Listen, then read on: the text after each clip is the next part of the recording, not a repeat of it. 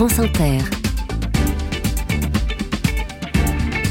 Le 7-10. L'édito média, Cyril, ce matin, un chiffre fou. 21 millions d'années. L'année dernière, si on met bout à bout ce que les Américains ont regardé sur les plateformes comme Netflix, comme Disney et compagnie, on arrive à ce chiffre hallucinant de 21 millions d'années de vidéos. 21 millions d'années, si on remonte en arrière, sur Terre, il y avait des mammifères, les singes arrivaient en Amérique du Nord, l'homme, il n'en avait pas, à part Nicolas Demorand qui présentait déjà la matinale d'Inter. Ouais, c'est vrai. Vous avez compris, 21 millions d'années, ça fait beaucoup de séries. Et selon ce bilan annuel de l'Institut Nielsen, c'est le médiamétrie américain, ça ne fait que grimper.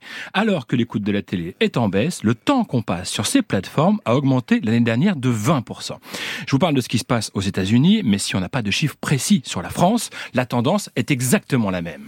Un autre enseignement de ce qui s'est passé l'année dernière. Oui, les vieilleries, on la cote. À deux exceptions près, Nicolas, les dix séries les plus regardées en 2023 ont été lancées il y a plus de dix ans. Friends est huitième et Friends s'est arrêté il y a 20 ans. Tout en haut du classement, on trouve Suits, une série sur un cabinet d'avocats, série dont on a beaucoup parlé puisque dans le casting, le casting, il y a Meghan Markle, la comédienne devenue duchesse depuis qu'elle est mariée avec le prince Harry. Évidemment, vu comme le couple trust les médias, c'est forcément une belle pub pour cette série sympatoche, mais pas dingue au point d'être la série la plus regardée cinq ans après sa diffusion. Alors comment vous expliquez ce succès? Eh bien déjà par un changement de stratégie des plateformes. Quand tous les médias ont commencé à lancer leur offre de vidéos à la demande, ils ont d'abord misé sur l'exclusivité. Par exemple, Warner avait décidé de retirer Friends de Netflix, et c'était une très mauvaise idée. C'était pour attirer des, des abonnés, mais ça n'a pas marché. Ça a fait tout un foin. Warner a fait marche arrière, et depuis tout le monde a revu sa copie. Par exemple, Suits est disponible sur Netflix et sur une plateforme qui s'appelle Peacock.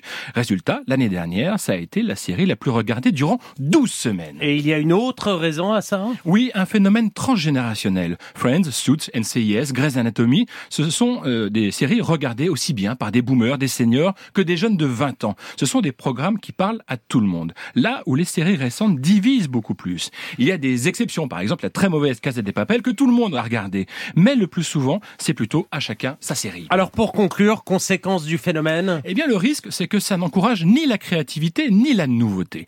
L'audiovisuel est frileux par nature, la télé, mais les plateformes le deviennent aussi. La production coûte une fortune, et elles aussi, les plateformes, elles doivent limiter la casse. Donc, si ce qui marche, ce sont les vieilles séries, on risque de se retrouver avec de plus en plus de vintage et de moins en moins de nouveautés.